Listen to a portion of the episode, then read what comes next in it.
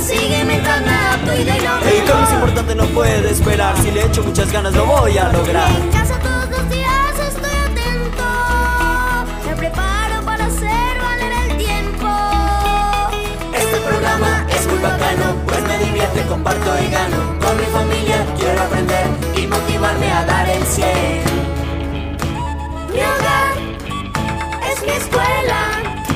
Me crío, escucho, flow. La vida sigue mientras me adapto y de lo mejor. Mi hogar es mi escuela, una serie del proyecto La educación no puede esperar. Hola chicos, qué pena la hora. Tranqui, Cristal, pero respira, respira. Sí, voy a servirle la comida a Pancho y regreso y arrancamos. Dale. Algo le pasó, ¿no? Sí, estaba como rara. ¿Le preguntas tú o le pregunto? Tolis. ¿Todo bien, Cris? Pues la verdad no, chicos. ¿Qué pasó? Fuimos a pasear al parque a Pancho y a Lulú con mi amiga Macarena, como lo hacemos todas las tardes. Ujum. Estábamos normal cuando Macarena tiró el hueso de Lulú y voló muy lejos. Y fue a dar a los zapatos del vecino que siempre está allá, también con su perrito. Sí. Resulta que Macarena se acercó a recoger el huesito y este señor le dice que tiene muchos más juguetes de perros y que si ella quiere se los regala, pero debe ir a su casa en secreto. Uy, espérate, ¿cómo así? Así como oyes, le dijo que me dejara en mi casa y que no le contara a nadie y luego fuera a su casa por los juguetes. Uy, qué miedo, chama. ¿Y no te diste cuenta? Todo sucedió en un segundo, además nunca había pensado mal del vecino. ¿Y qué hizo Macarena? Pues tuvo mucho miedo, pero le dijo que no podía ir a su casa sola y luego vino y me contó todo lo que sucedió. Pues Cris hizo bien en contar, ¿no? Qué bueno que confió en ti y... Y además, ¿tú qué hiciste? Bueno, se lo contamos inmediatamente a doña Rosario, la mamá de Macarena, que ella está hablando con mi mamá sobre la urgencia de activar una red de cuidado en nuestro barrio. Hmm. Esa historia se parece a la de otra amiga. Es más común de lo que pensamos, pero no es normal. Hay que prevenirlo. ¿Qué les parece si hablamos sobre ese tema en el programa de hoy? Sí, arranquemos presentando algunas situaciones de riesgo y peligro. Eso. Entonces va. Un, dos, tres, grabando. En el bus, un desconocido empezó a acariciarte y sentiste miedo. Tu vecino te invitó a su casa, pero te pidió que no se lo dijeras a nadie y sentiste miedo. Una señora en el paradero te dijo que estabas muy lindo de una forma que te hizo sentir incómodo. Un tío subió a tu habitación y de un momento a otro te puso una mano en la rodilla y te sentiste incómodo. Los casos que presentamos son uno de los muchos que están relacionados con explotación, acoso y abuso infantil. Como ven, algunos secretos no se pueden guardar, algunas caricias no pueden recibir y algunas propuestas debemos decirle no. Además, en los cuatro casos, las emociones y los sentimientos juegan un papel fundamental, pues nos indican que algo no anda bien y debemos actuar. Así que la invitación es a no tener pena de sentir miedo, inseguridad, incomodidad o desagrado, pues estas son alertas o señales de alarma. Es como la forma que el cuerpo tiene de advertirnos que estamos en riesgo, de que algo no anda bien y debemos actuar, rechazar y hablar. ¿Y hablar con quién? Con una mamá, con un papá, la persona a cargo de nuestro cuidado, un amigo, una amiga, alguien de mucha confianza y que nos preste mucha atención a lo que vamos a contar. Si sientes ese peligro, corre y avisa lo que te acaba de ocurrir. Corre y avisa, como te explicamos en este cuento que vamos a escuchar y que se llama Correr y Contar, dedicado para prevenir el abuso sexual en niños, niñas y adolescentes. Agradecemos a los amigos y amigas de EDEX que nos comparten este cuento.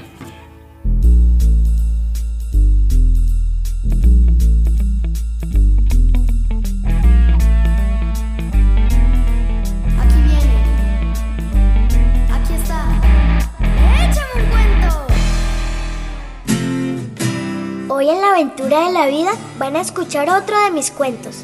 Soy Marta, bienvenidos. La aventura de la vida. Correr y contar. Los sábados cuando termino mi clase de baile tomo el autobús para ir a mi casa. Me subo, me siento y me dedico a mirar por la ventana. Me entretengo viendo la gente en los carros que pasan. Un día estaba tan distraída mirando por la ventana que no supe a qué hora se sentó a mi lado un señor, un señor común y corriente. Faltaban como unas 10 o 12 cuadras para llegar a mi casa, cuando de repente el señor ese común y corriente empezó a tocarme las piernas disimuladamente. Yo no sabía qué hacer del susto. Como pude, me levanté. Le pedí que se corriera para poder salir y al pasar frente a él me puso sus manotas en mi trasero. Sentí una rabia terrible, pero yo salí corriendo varias veces y por suerte el autobús se detuvo enseguida. Salté y empecé mi carrera loca hasta llegar a casa. Yo sentía que ese señor me venía persiguiendo. Cuando llegué, mi mamá estaba en la puerta regando las flores del jardín. Ella que me saluda y yo que me pongo a llorar con todas mis fuerzas. Hija, ¿qué te pasa? No llores. Habla, por Dios. Fue terrible, mamá. ¿Qué fue, hija? Cuéntame. Un señor, mamá, un señor. ¿Un señor qué, hija? ¿Qué te hizo? Me tocó las piernas y me tocó mi trasero. Uy, desgraciado. Yo salí corriendo tan pronto pude. Fuiste muy valiente, hija. Mientras corría pensaba que no le iba a contar esto a nadie. Me daba vergüenza. ¿Vergüenza? Él es quien debería sentir vergüenza. Fue él quien cometió un abuso. Tú hiciste muy bien en huir del lugar y en contármelo todo. Gracias por confiar en mí. Mi mamá dice que ojalá todas las niñas y los niños que les pasan estas cosas hicieran lo que yo hice, correr para huir y contar para pedir ayuda. Nadie, ni siquiera mis familiares y mis amigos tienen derecho a tocar mi cuerpo contra mi voluntad. Nadie, Correr y contar es un cuento para conversar de la aventura de la vida. Esperen pronto uno más. Hasta la próxima. Vive la aventura de la vida.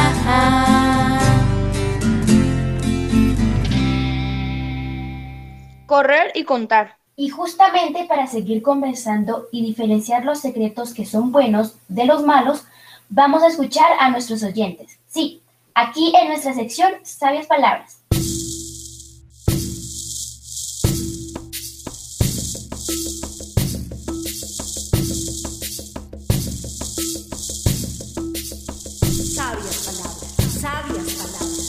Sabias palabras. Para ti, ¿qué es un secreto bueno y qué es un secreto malo? Un secreto bueno para mí es que no me lastima a mí ni lastima a otras personas. Como por ejemplo le voy a dar un obsequio a mi mamá, le cuento a mi hermana y ella no se lo va a decir. Entonces, eso para mí es un secreto bueno. Un secreto malo es que me hiere, me lastima y lastima a otras personas tal vez. Digamos, alguien me toca y me dice, no le digas a tu mamá o si no ya no te quiere, te pega y pues yo sé que mi mamá no va a hacer eso, sino que me va a proteger. Entonces, eso para mí es un secreto malo y un secreto bueno. Un secreto bueno es cuando algo es divertido para mí. Y un secreto malo es que me toquen en mis partes íntimas. Y que no le diga a mi mamá porque ella no me quiere o me quiere pegar. Un secreto bueno es algo que escondes temporalmente de alguien que le dará felicidad o entusiasmo. Un postre sorpresa, un regalo o una fiesta de cumpleaños serían uno de algunos secretos buenos. Y un secreto malo es cualquier cosa que te haga sentir sucio, incómodo o temeroso. Por esa gran diferencia, no debemos guardar los secretos malos y debemos guardar los secretos buenos. El secreto bueno ayuda a adelantar, a ver muchas cosas buenas, a ver la unión, muy bonito, lo que nos ha dado Dios, todo lo que nos ha dado Dios es muy bonito. Y el secreto malo nos perjudica, no nos ayuda a ver, no nos ayuda a adelantar, no nos ayuda a nada.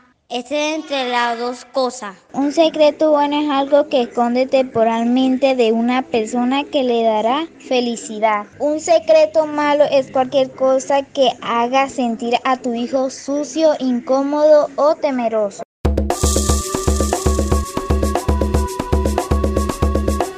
Y ahora nos vamos hasta la jungla para aprender las leyes de la naturaleza y el cuidado como parte clave de la prevención al peligro. Así es, mi querido amigo Abraham, tenemos mucho que aprender de la naturaleza y por eso te invito a darle paso a nuestra sección Los secretos de la mochila.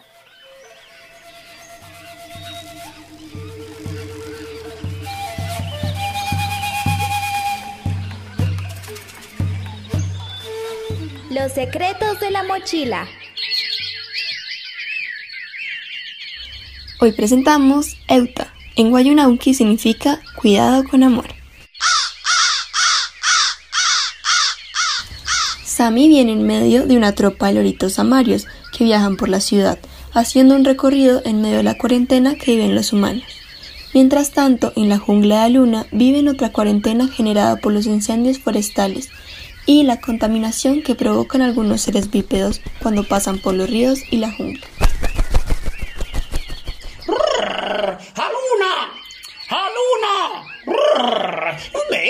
Ven, y llama a quienes estén contigo, que les traigo noticia del mundo de los humanos. Corran, corran que estoy que me cuento. Son historias de terror. Me dan hasta escalofríos. Mm, oye, Luna, escucha. Vamos a ver ahora con qué cuento nos sale el Sami, el noticiero ambulante de nuestra jungla. No, Titi, deja ese comentario y más bien vamos a ponerle atención a los mensajes de nuestro querido Lorito Sammy. Mis hermanos y hermanas de la jungla. Hmm, esta jungla de Aluna. Vengo de la ciudad. Estábamos con mi familia de loros comiendo mangos deliciosos en las huertas de algunas casas. Y nos enteramos de algo terrible. Ya, Sammy, déjate de rodeos, de mangos dulces y salados. Y más bien cuéntanos, ¿qué es lo que está pasando? Estos ojitos lorunos fueron testigos de cómo tenían a varios animales de la jungla torturados en diferentes casas. Oiga, no sea pingo. Deje pues el rodeo que me hizo dar culillo, mano. ¿Cómo es la vaina esa de la tortura? Suéltela, pero ligerito. Hmm. Mis queridos amigos y amigas, conserven la calma y escuchemos con atención a Sammy. Continúa, por favor. Resulta que nos fuimos acercando. Y vimos un grupo de cuatro loritos amarios como yo. Los tenían encerrados en una jaula chiquitica. Todos eran pichoncitos. Eran unos bebés prácticamente. Y cuando nos vieron, gritaban para que les ayudáramos. ¡Ay, no! Eso me hace acordar de la historia de mi tío Titón, cuando unos humanos se lo llevaron a la fuerza. Dicen que lo amarraban en un árbol con unas cadenas. Estas historias nos ponen muy tristes, pero es muy importante que estemos enterados todos y todas de lo que nos puede suceder. Esto realmente es un abuso contra toda la familia de la jungla. ¿Y cómo les parece que un hombre se acercó a la jaula, sacó un lorito y empezó a apretar y a pasarle la mano por encima? Pasaba su mano por encima de las plumas. Me tocó ver cómo algunas se cayeron y otras perdieron su brillo. Vamos a buscar en mi mochila a ver qué secreto nos puede compartir sobre lo que está sucediendo.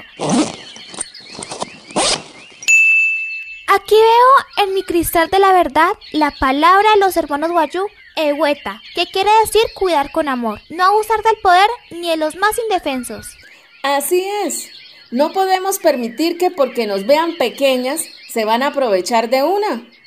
Mire, nosotras cómo cuidamos a nuestras bebés hormigas. Les damos amor, alimento, les enseñamos a protegerse y no dejarse manipular ni tocar de seres ajenos al hormiguero. Así es, mi santa. Por eso en las leyes de la jungla no está permitido que las especies diferentes se acerquen a otras para tocarlas sin su permiso o consentimiento, a no ser que sea para salvarlas de un peligro. Tenemos que idear un plan para salvar a mis hermanos loritos. Porque esas supuestas caricias de los humanos les están haciendo mucho daño. Los bípedos tienen que aprender a respetar a los animales de nuestra jungla. Definitivamente hay que saber cuando las expresiones de cariño y amor son reales y cuando tienen una intención de hacer daño. Están advertidos y saben que ni siquiera un adulto de nuestra misma especie puede tocarnos de una manera que nos haga sentir incómodos. No deben quedarse callados. Amigos y amigas de la jungla, ¿qué debemos hacer? Eso de una tenemos que evidenciar al bolsón que está abusando. Hay que abrir la jeta y denunciarlo ante las autoridades de la selva, mano. Así es. Contarle de primera mano a un adulto de confianza. O alguien que nos preste atención. Que nos haga sentir seguros. Y si no se toman medidas urgentes, ir a la maestra Luna para que el caso se exponga en el tribunal de la jungla. Entonces ya saben, mi gran familia de la jungla, debemos atender las normas, cuidarnos con amor y con respeto, ni que me abusen ni tampoco yo abusar a los demás, porque al sobrepasarse las leyes se las van a aplicar. ¡Euta! ¡Euta! A cuidar con amor y respeto. Ehueta, ehueta, a cuidar con amor y ternura, teniendo en cuenta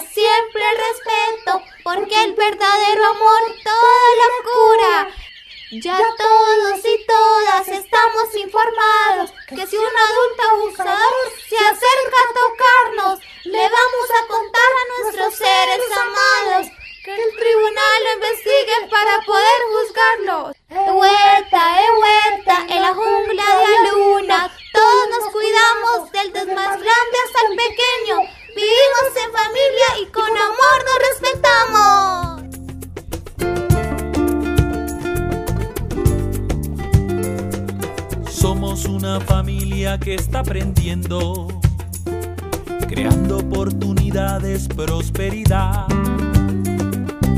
compartimos los sueños, las esperanzas. Con nuestros hijos vamos a progresar. Comenzamos el día diciendo gracias, porque tenemos la misión de cuidar, el aprender la oportunidad crecer en comunidad. La educación nos hace